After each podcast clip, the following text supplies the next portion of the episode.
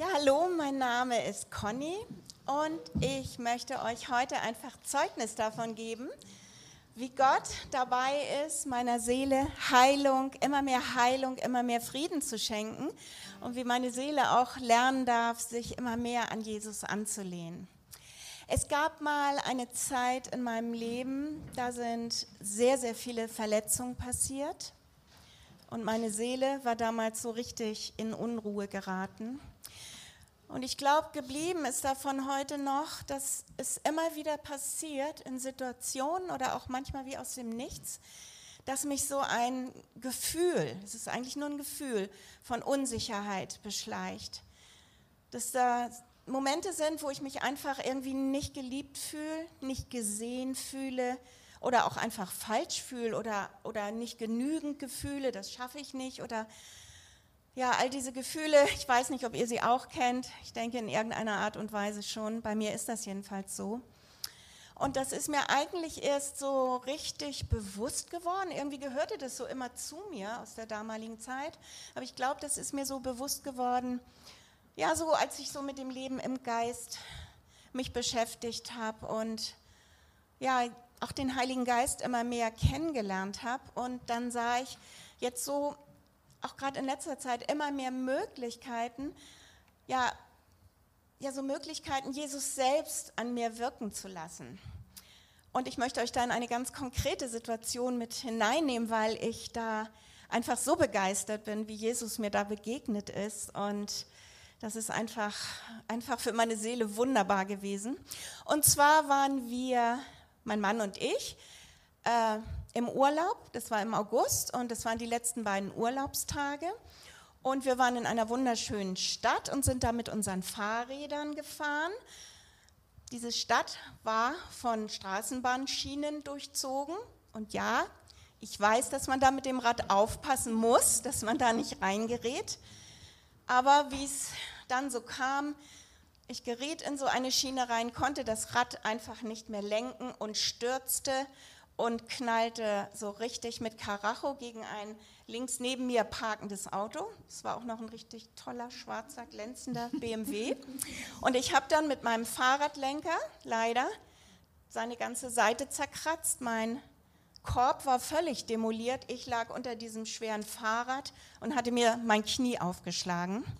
Mein Mann war schon so einige Meter vorausgefahren, so 50, ich weiß nicht wie viel. Ich konnte nur im Stürzen noch so rufen, halt, stopp, stopp. Ich sah auch noch so im Augenwinkel, dass er das mitbekam.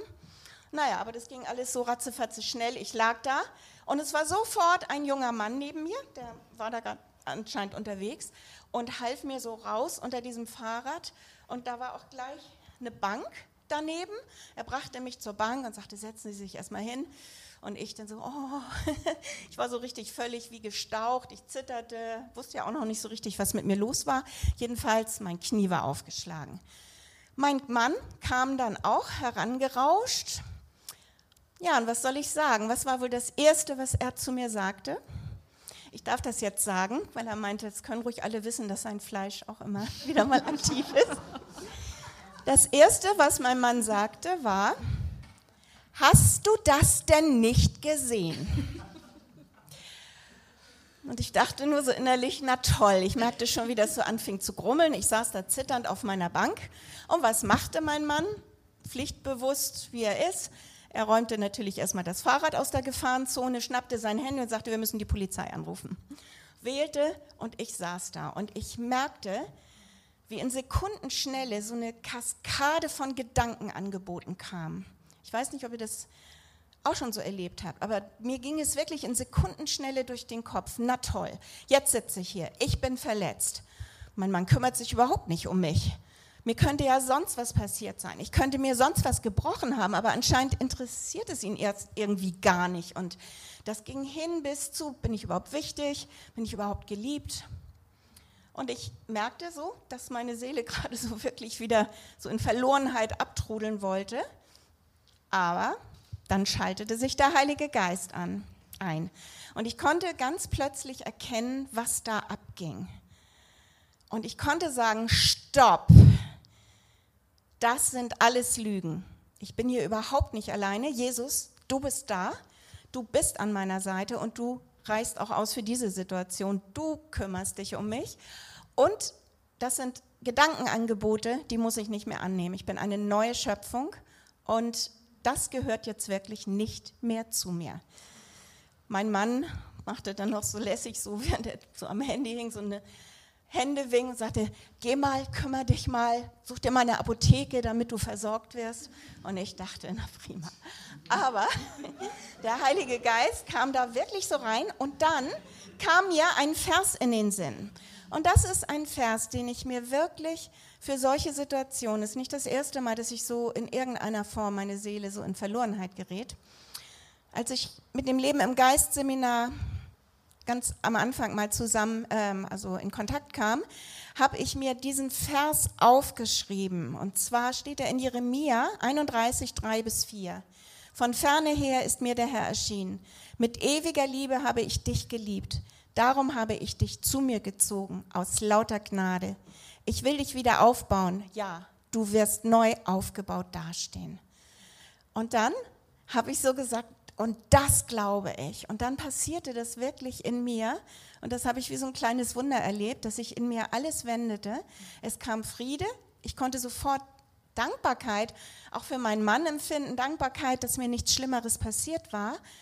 Und ich merkte so richtig, wie wieder Leben und auch Autorität über diese Situation kam.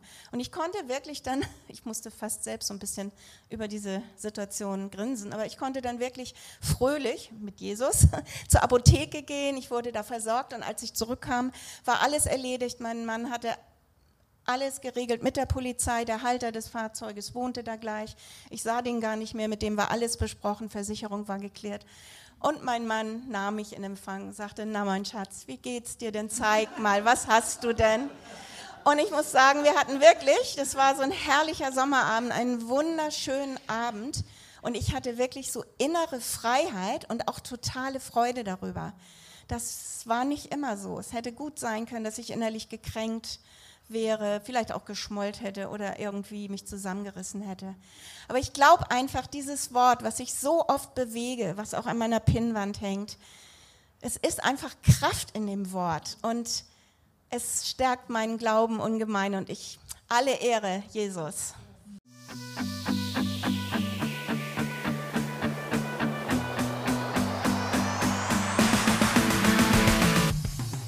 Hallo und herzlich willkommen zum Podcast der Kirche im Upper Room. Schön, dass du reinhörst. In diesen Special-Folgen möchten wir mit euch ein Thema teilen, das uns sehr am Herzen liegt. Leben im Geist. Darin geht es darum, wie wir unsere neue Identität in Christus entdecken können und was es eigentlich wirklich bedeutet, im Königreich Gottes zu leben. Ihr hört im Folgenden die Seminarreihe Leben im Geist des Gebetshauses Hamburgs. Wir wünschen euch viel Spaß.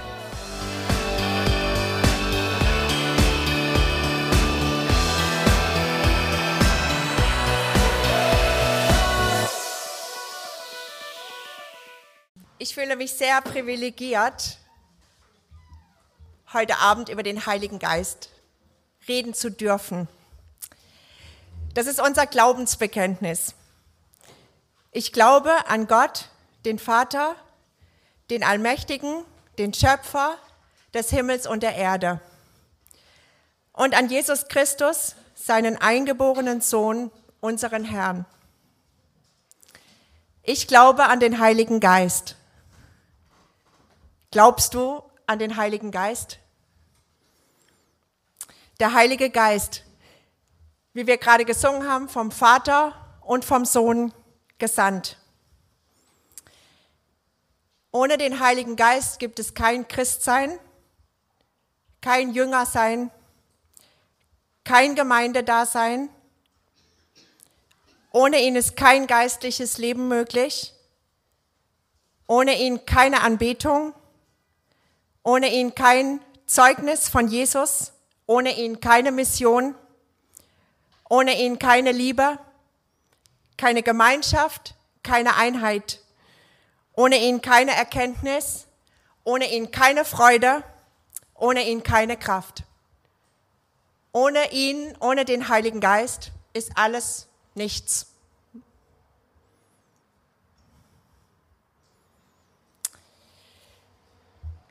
Der Heilige Geist, er ist die, er ist die wunderbare dritte Person des dreieinigen Gottes, vom Vater und vom Sohn gesandt. Ohne ihn ist alles nichts. Und dennoch, oder wie ich denke, wahrscheinlich auch gerade deswegen, ist nichts und niemand in der Kirche Jesu Christi so umstritten wie der Heilige Geist. Es wurde und es wird so viel diskutiert und sich positioniert. Sind wir für oder gegen den Heiligen Geist? Was ist mit der Taufe im Heiligen Geist? Und wir, wir nehmen Positionen ein in unseren Gemeinden. Manchmal wird der Heilige Geist nur auf seine übernatürlichen Gaben reduziert. Aber alle Gaben des Heiligen Geistes sind übernatürlich. Alle Gaben des Heiligen Geistes dienen zum Aufbau der Gemeinde, zum Aufbau des Leibes Christi. Und manchmal wird der Heilige Geist dann auf seine Frucht reduziert, auf Heiligung, ja, auf diesen christlichen Lebensstil. Es ist die Frucht, die der Heilige Geist in unserem Leben wachsen lässt, die uns in unserem Charakter immer Jesus ähnlicher werden lässt. In vielen Gemeinden hat man sich entschieden, ihn einfach zu ignorieren, weil wir denken, dann lebt es sich irgendwie leichter. Manche Christen sind davon geprägt worden, dass der Heilige Geist so eine optionale, sehr außerordentliche geistliche Erfahrung ist und auch nur als solche zu betrachten. Und die machen auch nur die Charismatiker oder irgendwie die Supergeistlichen. Ich weiß nicht, zu wem du gehörst. Vielleicht gehörst du auch zu den Menschen oder zu den Christen, die eine, wirklich eine starke Begegnung mit dem Heiligen Geist hatten. Aber irgendwie war das etwas Einmaliges und dein Erleben mit dem Heiligen Geist beschränkt sich auf diese spezielle Erfahrung. Und dann möchte ich dir heute Abend sagen, ganz egal, wo du jetzt da dich wiederfindest, der Heilige Geist ist unendlich viel mehr.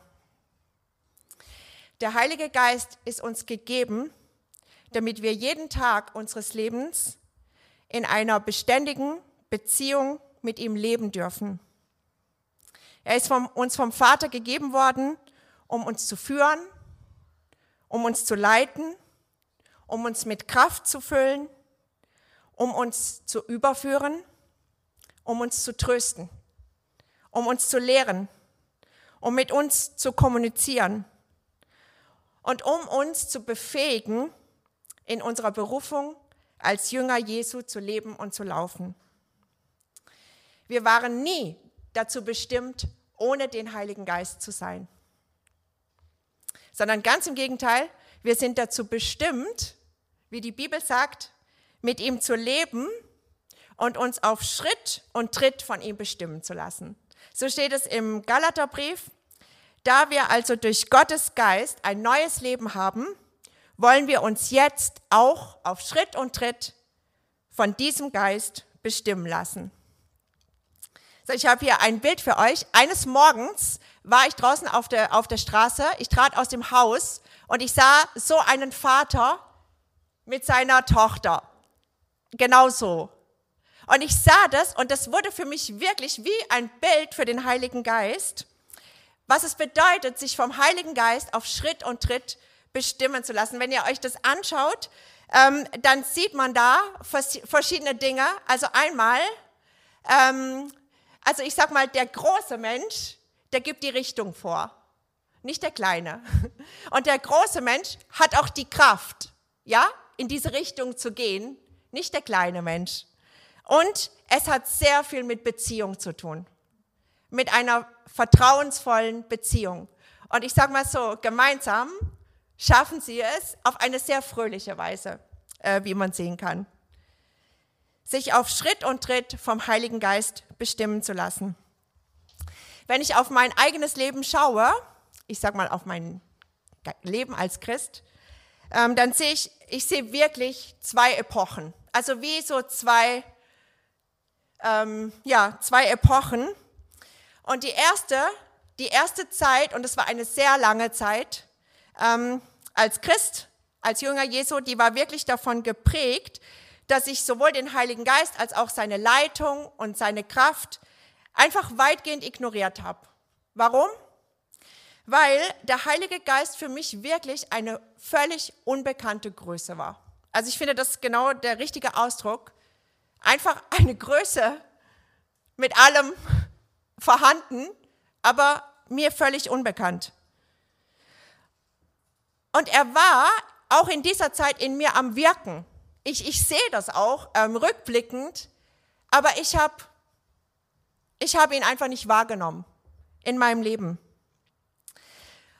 Und ich muss wirklich sagen, dass sich eigentlich wirklich fast alles irgendwie geändert hat, ähm, als, ich, als ich damit angefangen habe oder damit anfangen durfte, den Heiligen Geist wirklich wahrzunehmen, in Beziehung mit ihm zu treten und ihn immer mehr in, in alles in meinem Leben zu involvieren, einfach reinzulassen, ähm, in, in, ja, in die verschiedensten Bereiche in meinem Leben. Und wenn ich schaue auf die Zeit davor, so vorher, nachher, dann äh, möchte ich nie zurück. Und es ist wirklich kein Vergleich mehr. Und ich, ich, kann mir, ich kann mir das heute nicht mehr vorstellen. Also ich kann mir nicht mehr vorstellen, ohne den Heiligen Geist zu sein. Also ich bin nicht ohne den Heiligen Geist, aber einfach ohne ihn zu kennen. Und ohne ihm vertrauen zu können. Ja, ohne dieses Wissen, ich bin nicht allein. Zu keiner Zeit in meinem Leben. Und ich kann mir nicht mehr vorstellen, irgendwie ohne seine Kraft zu sein, ohne seine Leitung, auch ohne seine Salbung. Ich sage es jetzt einfach mal so. Und auch ohne, dass er in meinem Herzen immer wieder die Hingabe für Jesus und auch die Liebe für Jesus und die Ehre für Jesus bewirkt. Ähm, ich kann mir nicht mehr vorstellen, ohne ihn zu sein, der zu mir spricht, wie Conny das vorher auch gesagt hat in dem Zeugnis, der die Wahrheit in mein Leben hineinspricht, ähm, in ganz konkreten Situationen. Ich kann mir nicht mehr vorstellen, meine Bibel ohne ihn zu lesen. Der Heilige Geist liebt das Wort Gottes. Die zwei gehören untrennbar zusammen. Und es ist wirklich eine kraftvolle Kombination, die kraftvoll in unserem Leben wirkt. Ähm, ich kann mir nicht mehr vorstellen, Jesus anzubeten ohne den Heiligen Geist. Und auch überhaupt nur einen Tag in der Nachfolge Jesu zu bestehen, ohne den Heiligen Geist, weil ohne den Heiligen Geist würde alles an mir liegen. In Johannes 6, Vers 63 steht, der Geist ist es, der lebendig macht. Und dann kommt eine ganz klare und vernichtende Aussage, das Fleisch nützt nichts. Die Worte, die ich zu euch geredet habe, sind Geist und sind Leben. Es ist der Geist, der lebendig macht. Wer ist der Heilige Geist? Ganz einfach, er ist erstmal der Heilige Geist. Heilig bedeutet ja ausgesondert zu sein. Der Heilige Geist ist ausgesondert für Gott. Das heißt, der Heilige Geist handelt immer nur in Beziehung zu dem Wesen Gottes und zu dem Willen Gottes. Dazu ist er ausgesondert. Er wird immer nur dem Willen Gottes und dem Wesen Gottes entsprechend handeln. Nichts anderes, nichts eigenes. Und das, hat, das ist wichtig auch für uns, weil wenn wir die Kraft des Heiligen Geistes und sein Wirken in unserem Leben erfahren wollen, dann erfahren wir die immer da, wo wir wollen, dass der Wille Gottes in unserem Leben geschieht und dass das Wesen Gottes in und durch unser Leben zum Ausdruck kommt. Nichts anderes, nichts eigenes. Und der Heilige Geist ist ein Geist. Ja, der Heilige Geist. Ähm, das griechische Wort bedeutet Wind oder Atem. Ja, ist auch dieses, ähm, dieses hebräische Wort Ruach. Der Geist, das ist eine unsichtbare Realität. Und das ist wichtig, weil also überhaupt im Blick auf Gott ähm, wissen wir, Sichtbarkeit ist nicht der letzte Maßstab für Wirklichkeit. Ja, ob etwas, auch wenn etwas nicht sichtbar ist, ist es aber trotzdem da. Und man sieht die sichtbaren Auswirkungen einer unsichtbaren Kraft oder Realität. Ich möchte ein Beispiel nennen, weil ich das auch irgendwie ein cooles äh, Bild finde für den Heiligen Geist, nämlich die Aerodynamik. Ja, ihr, ich weiß nicht, ihr seid vielleicht alle schon mal geflogen und habt ähm, mit diesem komischen Gefühl in diesem schweren Flieger gese gesessen und gedacht, wie kann der jetzt eigentlich fliegen? Also ich habe keine Ahnung von Physik, ich weiß es auch nicht, aber er fliegt wegen der Aerodynamik. Ja, äh, da kommt Luft, also Air, Aerodynamik und dieses Wort Dynamis, Kraft zusammen und die Aerodynamik beschreibt ähm, die Kräfte, diesen dynamischen Auftrieb. Und das ist nicht sichtbar, aber diese Kraft, die ist da. Und so ist das auch mit dem Heiligen Geist. Er ist wirklich, er lässt uns fliegen. Ja, und ähm, das, obwohl wir durch die Schwerkraft eigentlich am, auch geistlich gesehen am Boden kleben müssten. Aber es ist diese Kraft des Heiligen Geistes. Der Heilige Geist ist die persönliche, unsichtbare Kraft und das Wesen Gottes. Und der Heilige Geist handelt immer nur, also diese Kraft, seine Kraft tritt immer in Kraft, in Verbindung mit dem Wesen und mit dem Willen Gottes. Der Heilige Geist ist auch der Tröster, der Beistand und der Helfer. Das ist das griechische Wort Parakletos, was bedeutet Fürsprecher oder Beistand oder Helfer. Und dann äh, gibt es da eine Übersetzung, die finde ich besonders schön. Das heißt, der zur Unterstützung herbeigerufene. Ich weiß nicht, ähm, es gibt ja Menschen, die sind sehr ähm, kraftvoll und stark. Und es gibt Menschen, die, ähm, die fühlen sich oft schwach. Also ich gehöre auch zu diesen Menschen, die ganz oft immer so das, also was mich immer so gefangen gehalten hat, war dieses Gefühl, ich bin allein und ich muss das jetzt alleine schaffen. Und das hat mich manchmal total gelähmt. Und als ich ähm, angefangen habe, den Heiligen Geist kennenzulernen, ist mir das besonders lieb geworden, diese, also diese, diese Seite des Heiligen Geistes, dass er der Beistand ist. Er ist der zur Unterstützung herbeigerufene, auf den ich grundsätzlich zählen kann. Ja, wenn, wenn ich ihn rufe sozusagen, dann ist er da. Jesus hat ähm, zu seinen Jüngern gesagt in Johannes 14, dann werde ich den Vater bitten, dass er euch an meiner Stelle einen anderen Helfer gibt, der für immer bei euch bleibt. Dies ist der Geist der Wahrheit. Die Welt kann ihn nicht aufnehmen, denn sie ist blind für ihn und erkennt ihn nicht. Aber ihr kennt ihn, denn er bleibt bei euch und wird in euch leben.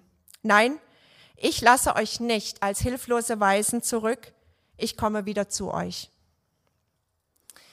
Das, das gibt ihm so einen Ausdruck, ja, ohne den Heiligen Geist. Jesus sagt, sagt selber sozusagen zu seinen Jüngern, ohne den Heiligen Geist seid ihr hilflose Wesen. Ihr seid hilflose Weisen.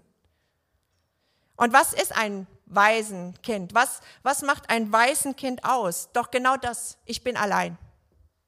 Ich bin auf mich selbst geworfen. Ja, ich muss für mich selbst sorgen. Das ist ein Waisenkind. Aber Jesus hat gesagt, ich lasse euch nicht als Weisen, als hilflose Weisen zurück. Ähm, ich möchte nicht, dass ihr meine Jünger seid, auf euch selbst geworfen, aus eu eurer eigenen Kraft heraus, sondern ich gebe euch einen Beistand. Es ist der andere, Helfer. Also Jesus sagt, ich schicke euch an meiner Stelle einen anderen Helfer. Und im Griechischen gibt es zwei Wörter für dieses Wort der andere. Das ist einmal das Wort allos. Und das bedeutet, es ist ein Unterschied in der Anzahl. Also es ist jemand anderes, etwas anderes, aber es ist nicht ein Unterschied in der Qualität. Und dann gibt es noch dieses Wort heteros. Da haben wir auch einen Unterschied in der Qualität oder im Wesen von zwei verschiedenen Dingen. Ähm, darum zwei Schuhe, ja? Das ist der andere Schuh. Aber dieser andere Schuh ist dem ersten Schuh entsprechend. Es ist von gleicher Qualität. Und trotzdem ist es der andere Schuh. Und Jesus hat genau das gesagt zu seinen Jüngern. Ich werde euch jemanden geben, der vom Wesen genauso ist wie ich. Er ist sozusagen für euch von gleicher Qualität. Ihr werdet nichts, es wird euch nichts mangeln, ja, wenn ich gehe und er kommt. Er ist von gleicher Qualität für euch. Der andere Beistand. In Johannes 16 sagt Jesus zu seinen Jüngern, Glaubt mir, es ist gut für euch, dass ich weggehe. Denn wenn ich nicht von euch wegginge, käme der Helfer nicht zu euch. Wenn ich aber gehe, werde ich ihn zu euch senden. Und dieses Wort hier, was hier kommt, es ist gut für euch, dass ich weggehe, das ist ein richtig starkes Wort. Jesus sagt sozusagen, es ist unbedingt notwendig, es ist von großem Vorteil für euch, dass ich weggehe und dieser andere Beistand, dieser andere Helfer kommt. Er kommt zu helfen. Und zu helfen bedeutet, das Mittel zu geben, um das Ziel zu erreichen. Und der Heilige Geist selber ist das übernatürliche Mittel, das Jesus uns schenkt, um das Ziel zu erreichen. Und darum ist der Heilige Geist im, im Leben eines Kindes Gottes völlig, er ist unersetzbar. Der Heilige Geist ist unersetzbar zum Christsein, er ist unersetzbar dazu, ein Jünger, ein Jünger Jesu zu sein. Er ist auch unersetzbar für die Gemeinde, Gemeinde zu sein. Er ist unersetzbar. Nochmal dieses Wort aus Johannes 6. Es ist der Geist, der lebendig macht. Das Fleisch nützt nichts. Und wenn eine Gemeinde den Heiligen Geist ignoriert, dann wird sie automatisch einfach Werke des Fleisches hervorbringen. Ja? Und diese Werke, die können, die können so richtig gut aussehen. Ganz christlich, fromm, religiös, rein, aber ohne den Heiligen Geist sind es immer Werke des Fleisches. Der Heilige Geist hat eine vorrangige Aufgabe. Er verherrlicht Jesus. Das ist das, was der Heilige Geist tut. Der Heilige Geist hat keinen Titel. Er hat auch keinen Namen. Er hat keinen persönlichen Namen. Ja, er ist der Heilige Geist. Und das hat einen bestimmten Grund, weil der Heilige Geist ist nicht dazu da, um sich selbst zu verherrlichen, sondern um den Namen Jesu zu verherrlichen. Das ist der Name über alle Namen. Der Heilige Geist verherrlicht all das, was Jesus ist und was Jesus tut. Und das ist auch ganz wichtig. Der Heilige Geist verherrlicht immer Jesus und niemals unser Fleisch. Das heißt, der Heilige Geist wird niemals etwas in unserem Leben bewirken, was, was uns selbst irgendwie Ehre bringt oder was uns selbst irgendwie aufs Podest hebt sondern er wird immer, wenn er wirkt in unserem Leben, ist es immer zur Ehre von Jesus. Das ist zum Beispiel wichtig, auch im Blick auf die, die Gaben des Geistes. Ja, ich habe das ja schon kurz gesagt. Die Gaben, die der Geist gibt, diese übernatürlichen Gaben, die dienen zum Aufbau der Gemeinde. Dieser Leib Christi, dessen Haupt er ist. Und sie dienen dazu, dass die Gemeinde Jesus verherrlicht der ihr Haupt ist. Und die, diese Gaben werden niemals dazu dienen, zur Selbstdarstellung. Mit den Gaben, die der Heilige Geist jedem von uns äh, gegeben hat, kommt Verantwortung. Es kommt die Verantwortung, sie zu entfachen, sie zu gebrauchen, und zwar in der Kraft des Heiligen Geistes. Und wenn wir das tun, dann, dann kommt wirklich auf eine wunderschöne Weise das Wirken und Handeln Jesu durch uns zum Ausdruck. Und wir können so der Gemeinde und, den, und anderen Menschen dienen. Wir haben Gaben des Heiligen Geistes und ähm, wir können diese Gaben auch aus dem Fleisch heraus äh, benutzen. Also ich habe das selber lange gemerkt, also ich habe eine Lehrgabe, aber diese, diese Gabe war ganz lange in meinem Leben wirklich von Perfektionismus bestimmt. Das hing wie eine Glocke über dieser Gabe. Und darum habe ich mich entweder fürchterlich davor gefürchtet, irgendwas zu lernen, ähm, oder ich habe vorher Migräne bekommen oder was auch immer, weil ich immer Angst hatte, dass ich es nicht richtig mache. Ja? Und als, als der Heilige Geist da reingekommen ist, sozusagen in diese Gabe, die sowieso von ihm kommt, also ich, plötzlich hat es mir Spaß gemacht. Plötzlich habe ich so eine Freude und auch eine Freiheit einfach bekommen, einfach Gottes Wort zu lehren. Und das ist einfach ein enormer Unterschied. Die Gaben, die der Heilige Geist uns gibt. Jeder Christ ist aus dem Geist geboren. Ja, ich sag's mal so, keine Bekehrung ohne den Heiligen Geist. Ich lese mal zwei Bibelstellen vor. Ähm, Johannes 3, Vers 5 und 6 sagt Jesus zu Nikodemus, ich sage dir eins, wenn jemand nicht aus Wasser und Geist geboren wird, kann er nicht ins Reich Gottes hineinkommen. Natürliches Leben, Fleisch, bringt natürliches Leben hervor. Geistliches Leben wird aus dem Geist geboren. Und dann in Titus 3, Vers 5, er, Jesus, rettete uns, nicht weil wir etwas geleistet hätten, womit wir seine Liebe verdienten, sondern aus lauter Güte. In seiner Barmherzigkeit hat er uns zu neuen Menschen gemacht, durch eine neue Geburt, die wie ein reinigendes Bad ist. Das wirkte der Heilige Geist, den Gott durch Jesus Christus, unseren Retter, in reichem Maß über uns ausgegossen hat. Eine geistliche Geburt, diese Geburt aus dem Heiligen Geist heraus, ist notwendig, um ein Christ zu sein. Ohne den Heiligen Geist gibt es keine neue Geburt. Und es ist der Heilige Geist, der bewirkt, dass wir wirklich zu neuen Menschen werden. Ja, da, da steht dieses Wort Kainos, neu. Das ist etwas, was vorher nicht da war. Das bedeutet, aus dem Geist geboren zu sein. Wir sind eine neue Kreatur. Etwas Geistliches geschieht in unserem Leben. Und immer, wenn etwas Geistliches in unserem Leben geschieht, ist die Quelle ist immer der Heilige Geist. Alles andere ist Fleisch.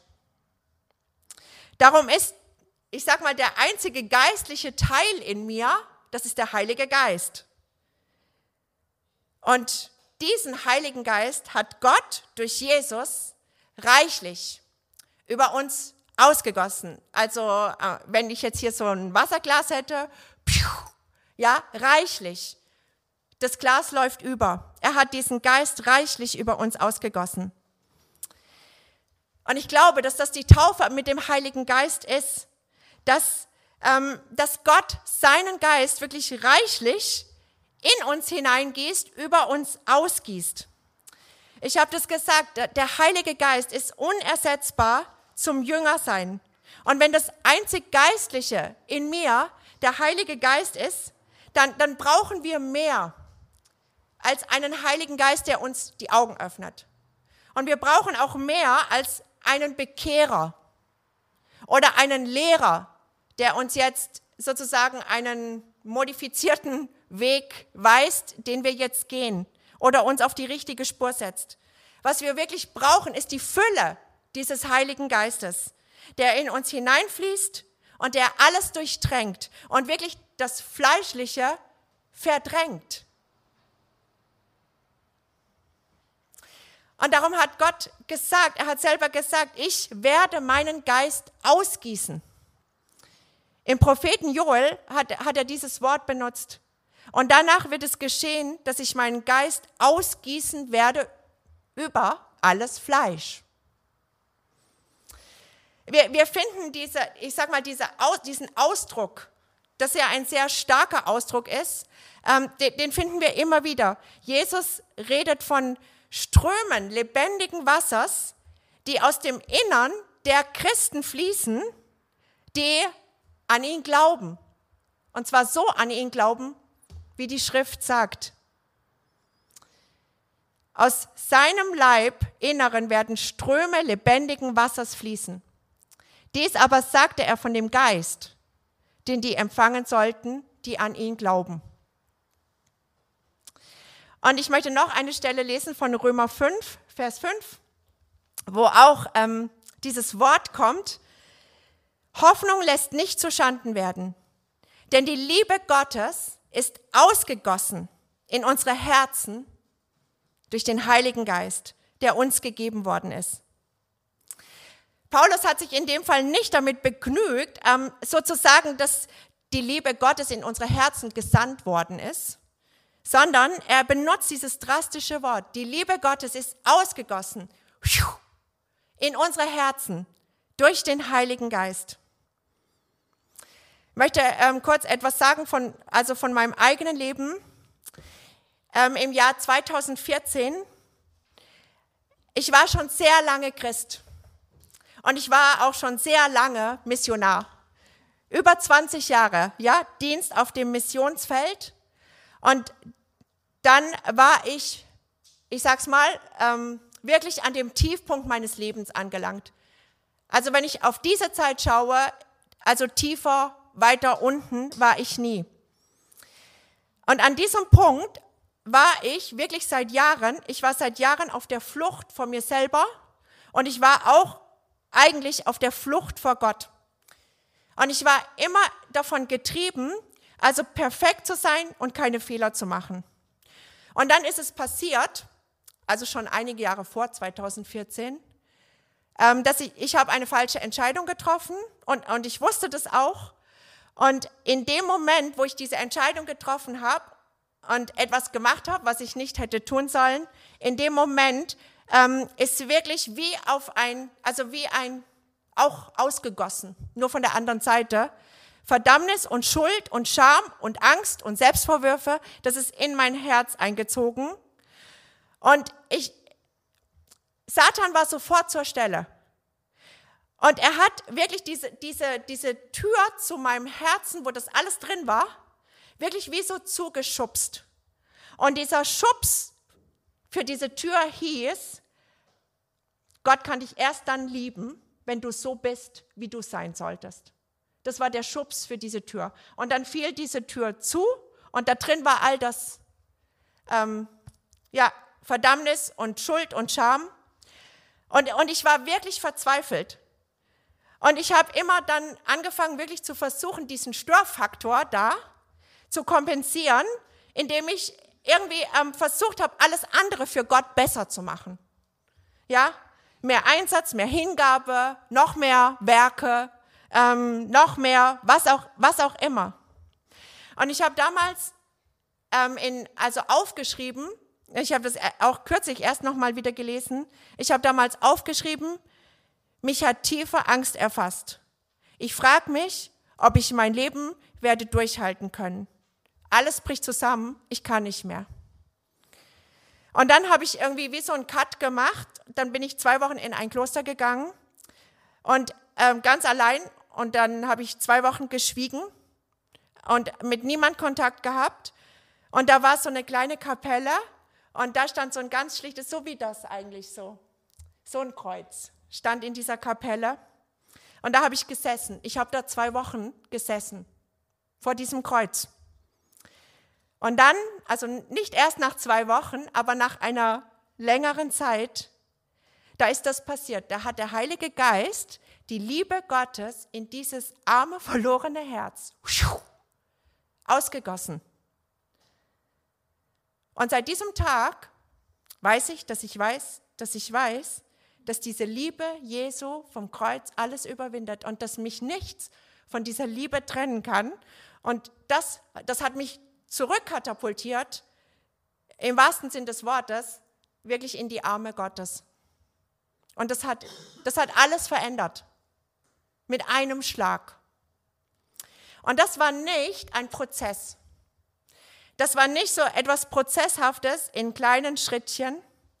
Das war das direkte, unmittelbare, kraftvolle und übernatürliche Wirken des Heiligen Geistes. Und das hatte eine direkte, unmittelbare Auswirkung, kraftvolle Auswirkung auf meine Identität als Kind Gottes und auch auf meine Berufung, weil es mich nämlich in beidem, in einem Schlag freigesetzt hat. die Ausgießung, die Taufe, die Erfüllung mit dem Heiligen Geist. Es ist ein direktes, unmittelbares, kraftvolles und übernatürliches Wirken des Heiligen Geistes mit einer direkten, unmittelbaren Auswirkung auf deine, auf meine, auf unsere Identität als Kind Gottes und auf unsere Berufung. Und ich glaube, dass, dass, dass das sehr unterschiedlich erlebt werden kann. Sehr unterschiedlich. Aber ich glaube, dass das die Auswirkung ist. Es hat eine kraftvolle Auswirkung auf unsere Identität als Kind Gottes, eine freisetzende Wirkung und auch hinein in unsere Berufung. Das ist ganz wichtig. Der, der Heilige Geist bestätigt und versichert uns in unserer Identität als Kinder Gottes und damit auch dieser Liebe Gottes. Ja, in Römer 8 steht, denn ihr habt nicht einen Geist der Sklaverei empfangen, wieder zur Furcht, sondern einen Geist der Sohnschaft habt ihr empfangen, indem wir rufen. Und auch das ist wieder, das ist nicht, indem wir sagen, ähm, aber Vater, sondern indem wir rufen. Das ist ein lauter Schrei des Herzens, ja. Ich, wir haben es erkannt. Wir haben es erfasst. Da ist der Vater und ich bin das geliebte Kind. Aber Vater. Und es ist der Geist selbst bezeugt mit unserem Geist, dass wir Kinder Gottes sind. Ein direktes, unmittelbares, kraftvolles Wirken des Heiligen Geistes mit einer direkten, starken, unmittelbaren Auswirkung auf unsere Identität und unsere Berufung. Das ist, was der Heilige Geist wirkt. Und das steht gleichberechtigt neben dem, was der Heilige Geist auch wirkt, nämlich Heiligung, dieser Prozess der Heiligung. Das ist etwas, was der Heilige Geist in uns initiiert. Ja, die Frucht des Geistes.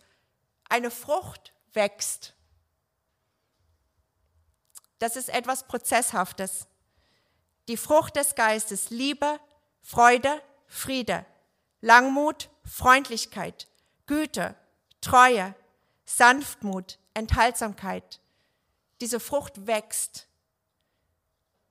Und das ist auch das Wirken des Heiligen Geistes.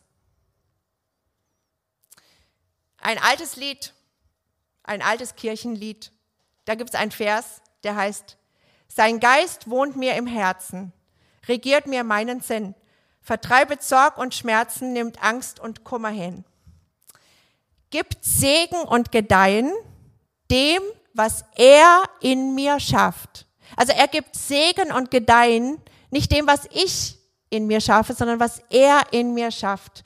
Hilft mir das Aber-Schreien aus aller meiner Kraft. Das ist auch das Wirken des Heiligen Geistes. Er macht uns Jesus ähnlicher. Aber er bringt es hervor. In uns. Der Heilige Geist befähigt uns, Zeugen für Jesus zu sein. Ich glaube, dass die Ausgießung und die Erfüllung mit dem Heiligen Geist in erster Linie eine Ermächtigung ist, als Jünger Jesu in unserer Bestimmung zu leben und diese Bestimmung zu erfüllen. Und das ist im Kern und zentral, Jesus zu bezeugen und Jesus zu verkündigen. Ich glaube, dass das unsere Sendung ist, Jesus zu bezeugen und eben nicht Jesus zu beschreiben, sondern Jesus zu demonstrieren. Einer Welt, die Jesus nicht kennt. und die nicht eine Beschreibung von Jesus möchte und auch nicht braucht, sondern eine Demonstration unseres lebendigen Herrn. Und das können wir nicht aus eigener Kraft, ja? Aus eigener Kraft kann ich schon eine Beschreibung abliefern, aber dass Jesus selber offenbar wird, das ist die Kraft des Heiligen Geistes. Und das ist, bedeutet es, ein Zeuge zu sein. Jesus sagt zu seinen Jüngern, wenn der Heilige Geist auf euch herabkommt, werdet ihr mit seiner Kraft ausgerüstet werden. Und das wird euch dazu befähigen, meine Zeugen zu sein. In Jerusalem, in ganz Judäa und Samarien und überall sonst auf der Welt, selbst in den entferntesten Gegenden der Erde. Als Jesus das zu seinen Jüngern gesagt hat, ähm, da waren das gestandene Jünger, sag ich mal, ja? Die hatten vermutlich das ähm, beste Jüngerschaftstraining aller Zeiten erlebt. Die waren ausgebildet in Gebet, die waren ausgebildet im Predigen, die waren auch ausgebildet im Dämonen austreiben und sie waren Augenzeugen des Lebens und des Todes und der Auferstehung Jesu und sie glaubten an ihn von ganzem Herzen. Und dennoch sagt Jesus, wartet. Auch wenn das euer Zustand ist, trotzdem müsst ihr jetzt warten. Ihr braucht noch etwas, was euch fehlt. Wartet auf die Kraft des Heiligen Geistes. Er hat gesagt, wartet auf die Verheißung des Vaters, die Verheißung des Heiligen Geistes. Wir sehen Johannes, den Täufer, und er steht im Jordan. Und Johannes der Täufer, als er da im Jordan steht, steht er sozusagen zwischen dem Alten und dem Neuen. Er steht zwischen der alten Zeit und der neuen Zeit. Und was sagt er? Er sagt, der nach mir kommt, wird euch mit Geist und mit Feuer taufen. Das, was die alte Zeit von der neuen Zeit unterscheiden wird, das ist das Kommen des Heiligen Geistes. Das ist die Ausgießung des Heiligen Geistes. Und es ist Jesus, ja, der uns, der euch mit dem Heiligen Geist tauft. Es ist nicht der Heilige Geist selbst, der sich ausgießt, es ist Jesus. Der Heilige Geist vom Vater und vom Sohn gesandt. Und es ist Jesus, der sagt, ich taufe mit Heiligem Geist und mit Feuer. Und das sind diese Jünger und Jesus sagt zu ihnen, ich sende die Verheißung meines Vaters auf euch. Ihr aber bleibt in der Stadt, bis ihr bekleidet werdet mit Kraft aus der Höhe. Gott hat an Pfingsten etwas völlig Neues gegeben und er hat an Pfingsten etwas gegeben mit einer enormen Auswirkung. Ja, diese, die Jünger und alles, was sie nach Pfingsten getan haben oder geredet haben, das war in eine völlig andere Dimension hineinversetzt. Da war die Kraft des Heiligen Geistes. Die war in ihrer Predigt, ja, die war in ihrem Lobpreis, die war in ihrem prophetischen Reden, in ihren Gaben, da waren Zeichen und Wunder, da war eine übernatürliche Kühnheit und Freimütigkeit, da war aber auch eine übernatürliche Liebe. Da war auch eine übernatürliche Gemeinschaft. Petrus hat selbst diese Erfüllung mit dem Heiligen Geist erfahren und dann steht er auf, unmittelbar danach, und er hält ja diese Pfingstpredigt und er bietet eben den Leuten jetzt nicht länger eine Reihe von Gesetzen an. Er bietet ihnen auch nicht ein Programm an, sondern er bietet ihnen den Heiligen Geist an. Er bietet ihnen die konkrete Erfahrung der Kraft des Heiligen Geistes an. Er sagt, diese Verheißung des Vaters, sie gilt euch. In Apostelgeschichte 2, Petrus aber sprach zu ihnen, tut Buße und jeder von euch lasse sich taufen auf den Namen Jesu Christi zur Vergebung eurer Sünden. Und ihr werdet die Gabe des Heiligen Geistes empfangen, denn euch gilt die Verheißung und euren Kindern und allen, allen, die in der Ferne sind, so viele der Herr, unser Gott, hinzurufen wird. Darum heute Abend dir gilt die Verheißung des Heiligen Geistes. Dir gilt diese Verheißung. Du kannst und du darfst den Heiligen Geist, die Verheißung des Heiligen Geistes im vollen Umfang empfangen. Und ich möchte dazu etwas ein bisschen ausführen. Ja, wir alle, die wir Christen sind, wir haben den Heiligen Geist. Ich habe das gesagt. Ohne den Heiligen Geist keine Neugeburt. Ja? Der Heilige Geist hat deine Neugeburt bewirkt. Und du bist aus dem Geist geboren. Und der Heilige Geist ist uns gegeben und er bleibt. Das hat Jesus gesagt. Er geht nicht mehr weg. Und ein, ähm, ein, ein bekannter Bibellehrer, Dr. Martin Lloyd Jones, nennt das das indirekte Dasein und das indirekte Wirken des Heiligen Geistes. Er bringt uns zur Neugeburt und er ist da und er bleibt. Aber die Verheißung des Heiligen Geistes, die umfasst viel mehr. Die umfasst ein Erfülltsein mit dem Heiligen Geist, die umfasst diese Ausgießung, dieses unmittelbare, kraftvolle Wirken des Heiligen Geistes in unserem Leben mit einer direkten, unmittelbaren Auswirkung auf unsere Identität als Kinder Gottes und unsere Berufung. Es umfasst ein beständiges Erfülltwerden und Erfülltsein mit dem Heiligen Geist. Es umfasst ein Leben aus der Kraft des Heiligen Geistes, ein Leben unter der Leitung des Heiligen Geistes, ein Leben in Friede, Freude und Gerechtigkeit. Und darum hat dieser äh, Dr. Martin Lloyd Jones das Buch, das er geschrieben hat über den Heiligen Geist, das heißt Unspeakable Joy, unaussprechliche Freude. Ja, wir, wir denken so viel, wenn wir über den Heiligen Geist äh, denken, wer denkt schon an unaussprechliche Freude?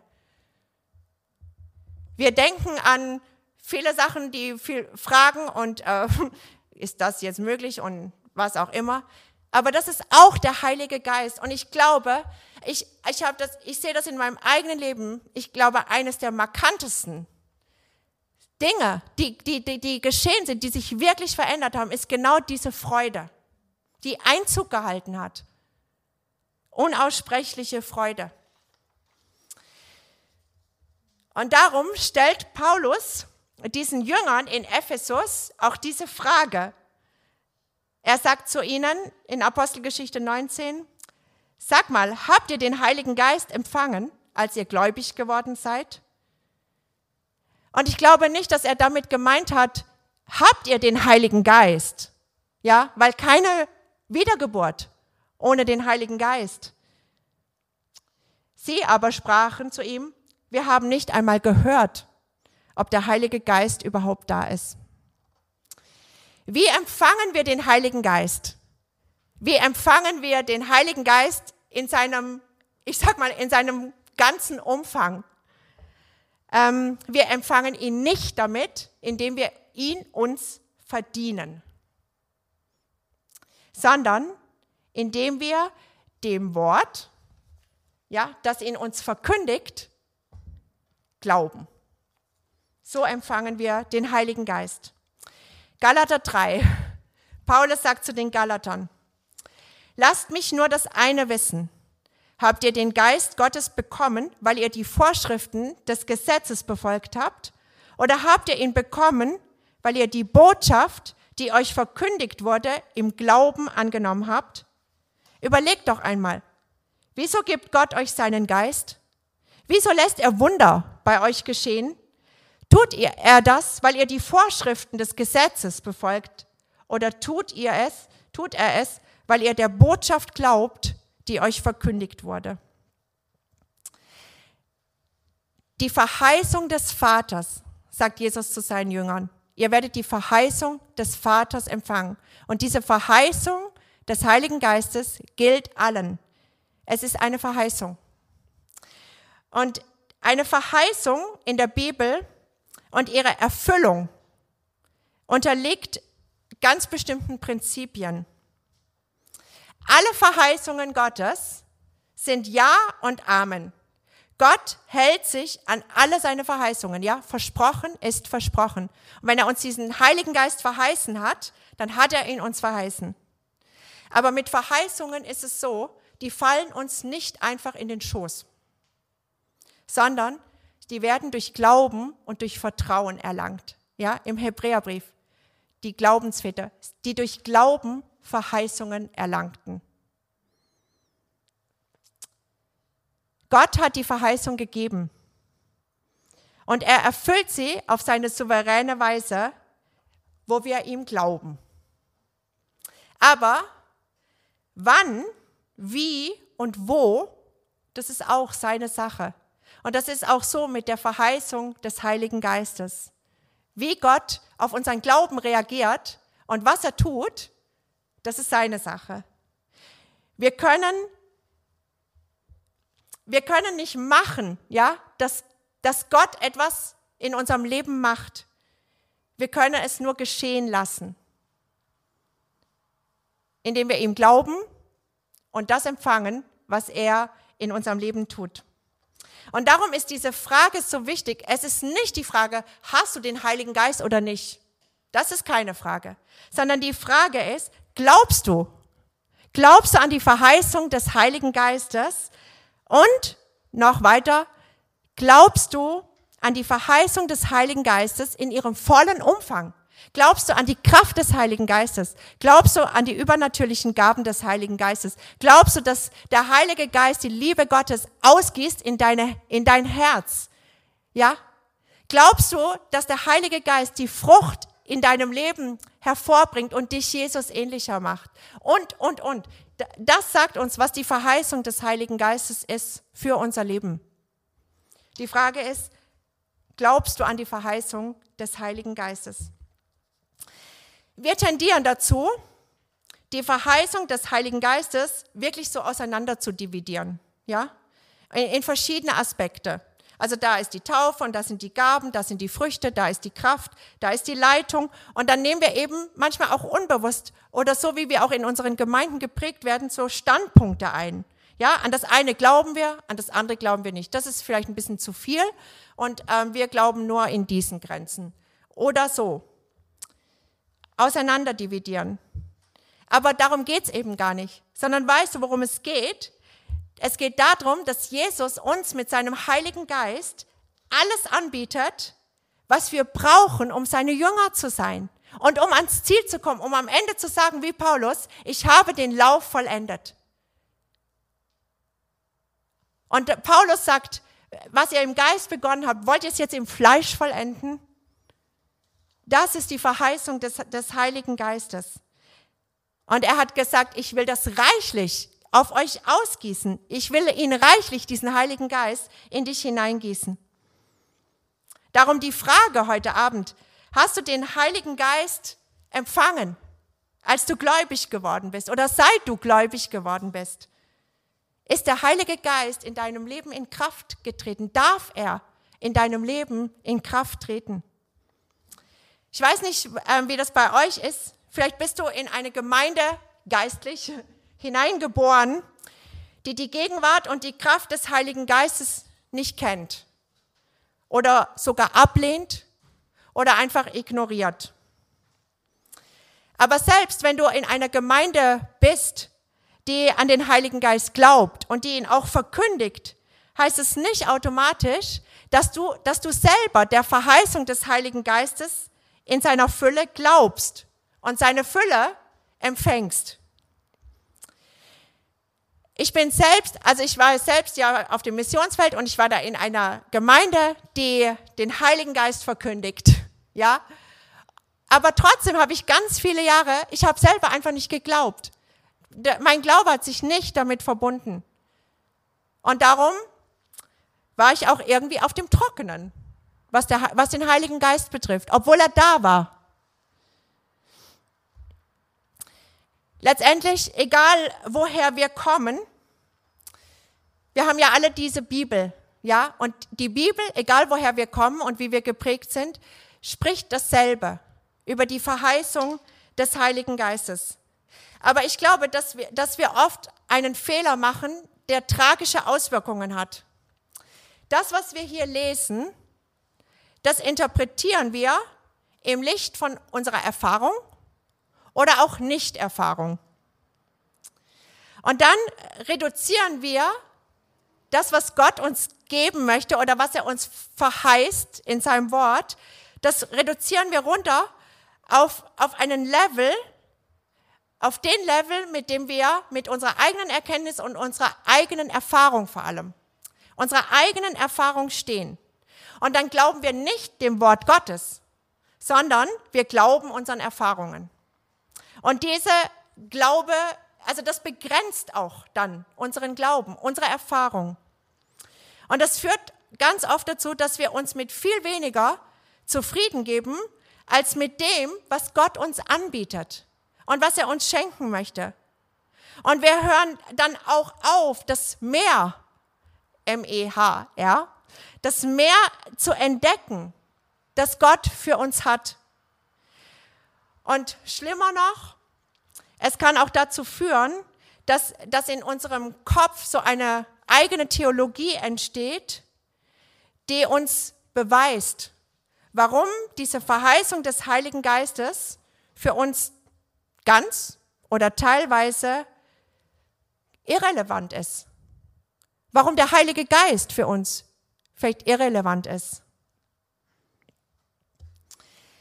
Wenn für dich diese Verheißung des Vaters, der Heilige Geist, in deinem Leben keine oder vielleicht nur wenig Relevanz hat, dann bedeutet es Folgendes.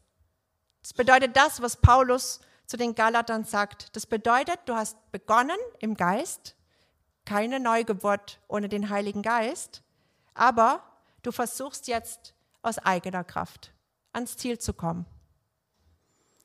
Ganze Gemeinden versuchen das. Paulus sagt, wie könnt ihr nur so blind sein?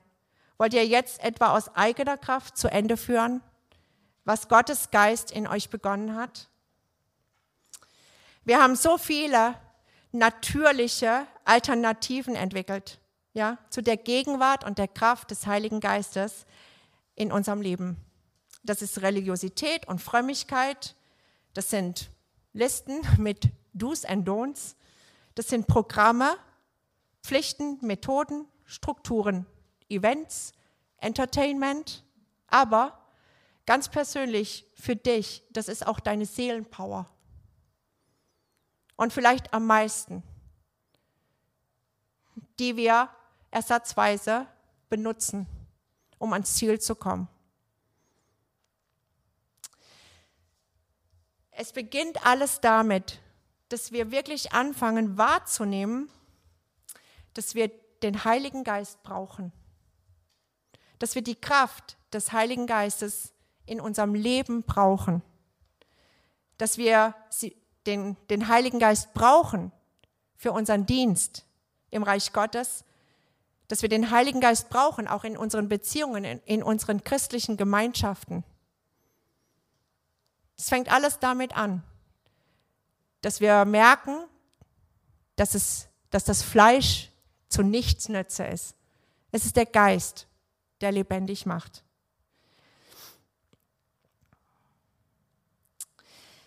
Ich glaube, dass wir oft ähm, diesen mangelhaften Zustand, in dem wir eigentlich sind, gar nicht merken, weil wir den Unterschied nie geschmeckt haben.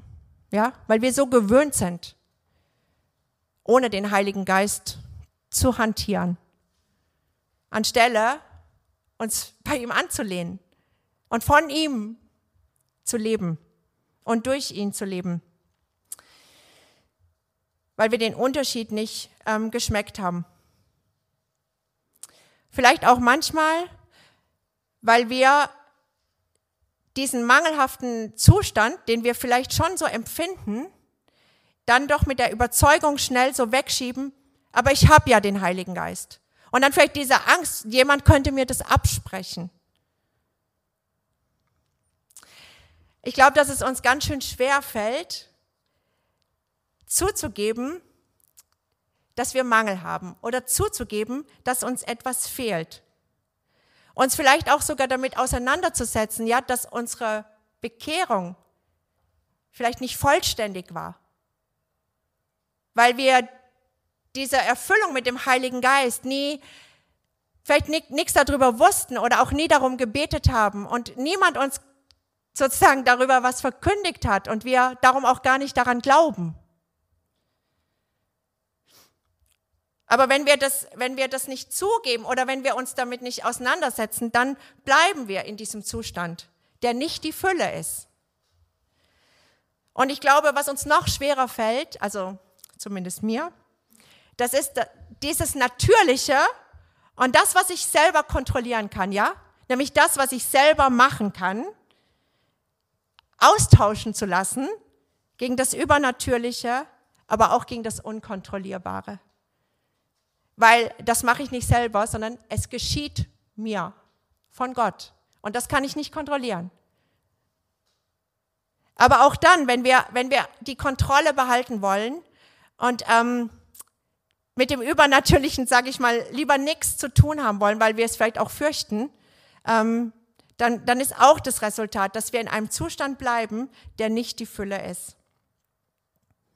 Aber ich möchte dir heute Abend das sagen und ich möchte dich auch ermutigen oder euch ermutigen, jedem Einzelnen, wie wir hier sitzen oder stehen, uns gilt die Verheißung des Heiligen Geistes in vollem Umfang. Und darum, wie Paulus ähm, aufruft dazu, lasst euch vom Heiligen Geist erfüllen. Das ist offensichtlich etwas, was sehr aktiv etwas mit uns zu tun hat. Also es ist einerseits passiv, ja, weil Gott füllt uns mit seinem Geist. Aber trotzdem sagt Paulus ähm, zu den Ephesern, lasst euch vom Heiligen Geist erfüllen. Also ich kann es offensichtlich lassen, zulassen oder auch nicht. Lasst euch vom Heiligen Geist erfüllen. Was bedeutet das? Oder wie geht das? Ähm, ich möchte so ein paar Aspekte nennen, die, die ich vielleicht selber so erkannt habe. Ich glaube, das ist auch eine Art Reise. Ja, von Erkenntnis zu Erkenntnis oder wie Gott auch führt. Und manchmal habe ich das Gefühl oder denke ich, ich stehe auch einfach noch super am Anfang. Aber ich glaube, alles beginnt mit diesem Glaubensbekenntnis. Ich glaube an den Heiligen Geist. Das ist Schritt Nummer eins. Ich glaube an den Heiligen Geist, weil du empfängst die Verheißung durch Glauben. Und du empfängst die Verheißung des Heiligen Geistes in dem Umfang, wie du an ihn glaubst. Der Heilige Geist ist uns verheißen und wir dürfen den Vater darum bitten. Ja, da gibt es dieses Gleichnis ähm, in Lukas 11. Oh nein, ja, die Zeit ist schon fortgeschritten. Ich lese das jetzt nicht vor, ähm, aber in diesem Gleichnis ähm, geht es darum, dass, dass jemand etwas nicht hat was er aber seinem Freund geben möchte. Und dann ähm, gibt er ihm so viel er braucht. Und am Ende heißt es, wie viel mehr wird der Vater, der vom Himmel gibt, den Heiligen Geist geben, denen, die ihn bitten. Der Kontext ist ein starkes Bewusstsein, dass ich nichts habe, mein Fleisch ist nutzlos, was ich geben kann, ähm, aber der Vater lässt sich bitten und er gibt den Heiligen Geist denen, die ihn bitten.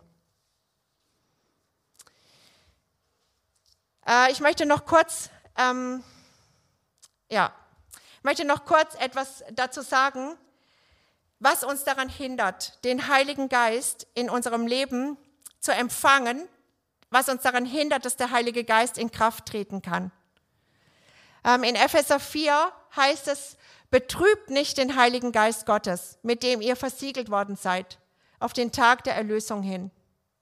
Und in 1. Thessalonicher 5 heißt es, den Geist dämpft nicht. Lasst das Feuer des Heiligen Geistes nicht ausgehen. Löscht das Feuer des Geistes nicht aus. Was hindert also, dass wir erfüllt werden können mit dem Heiligen Geist? Was, was hindert uns, dass der Heilige Geist in unserem Leben in Kraft treten kann? Und ich glaube, das sind drei Dinge. Das eine ist Unglaube weil, ähm, weil wir die Verheißung des Heiligen Geistes durch Glauben empfangen. Einfach darauf zu vertrauen, dass Gott uns, der uns seinen Geist verheißen hat, in uns schenkt. Wir erhalten alles im Reich Gottes und jede Verheißung durch Glauben. Das Zweite, was ich glaube, was uns daran hindert, dass der Heilige Geist in unserem Leben, in jedem Bereich unseres Lebens in Kraft treten kann, ist Sünde.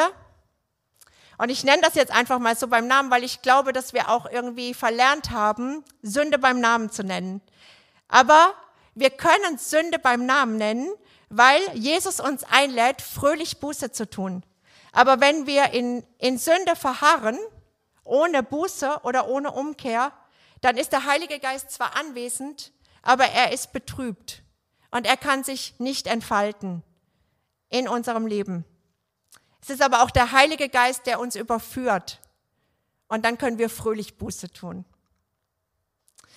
Und das Dritte, und ich glaube, das ist ein ganz wichtiger Punkt, was den Heiligen Geist hindert, in unserem Leben in Kraft zu treten, das ist Unabhängigkeit.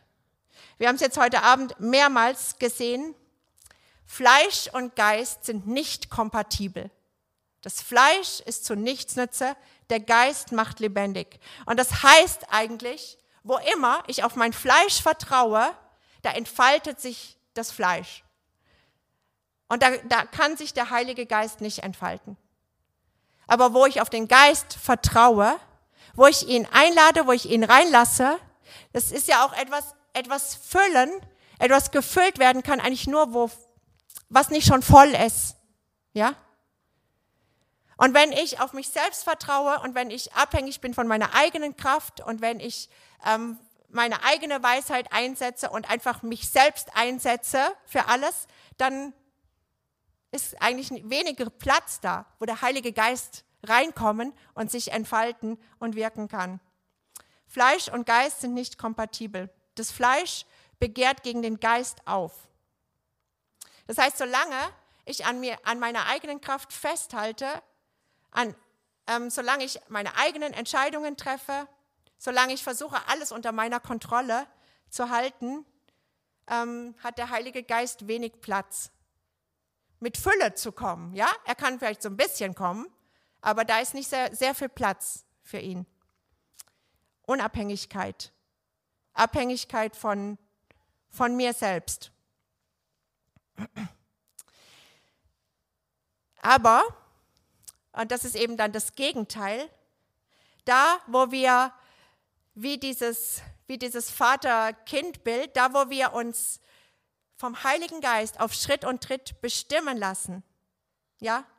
Wo wir unsere Seelenpower, unseren Willen, unsere Gefühle, unseren Verstand sozusagen unter ihn beugen und ihm Platz einräumen. Ihn zur Hilfe rufen.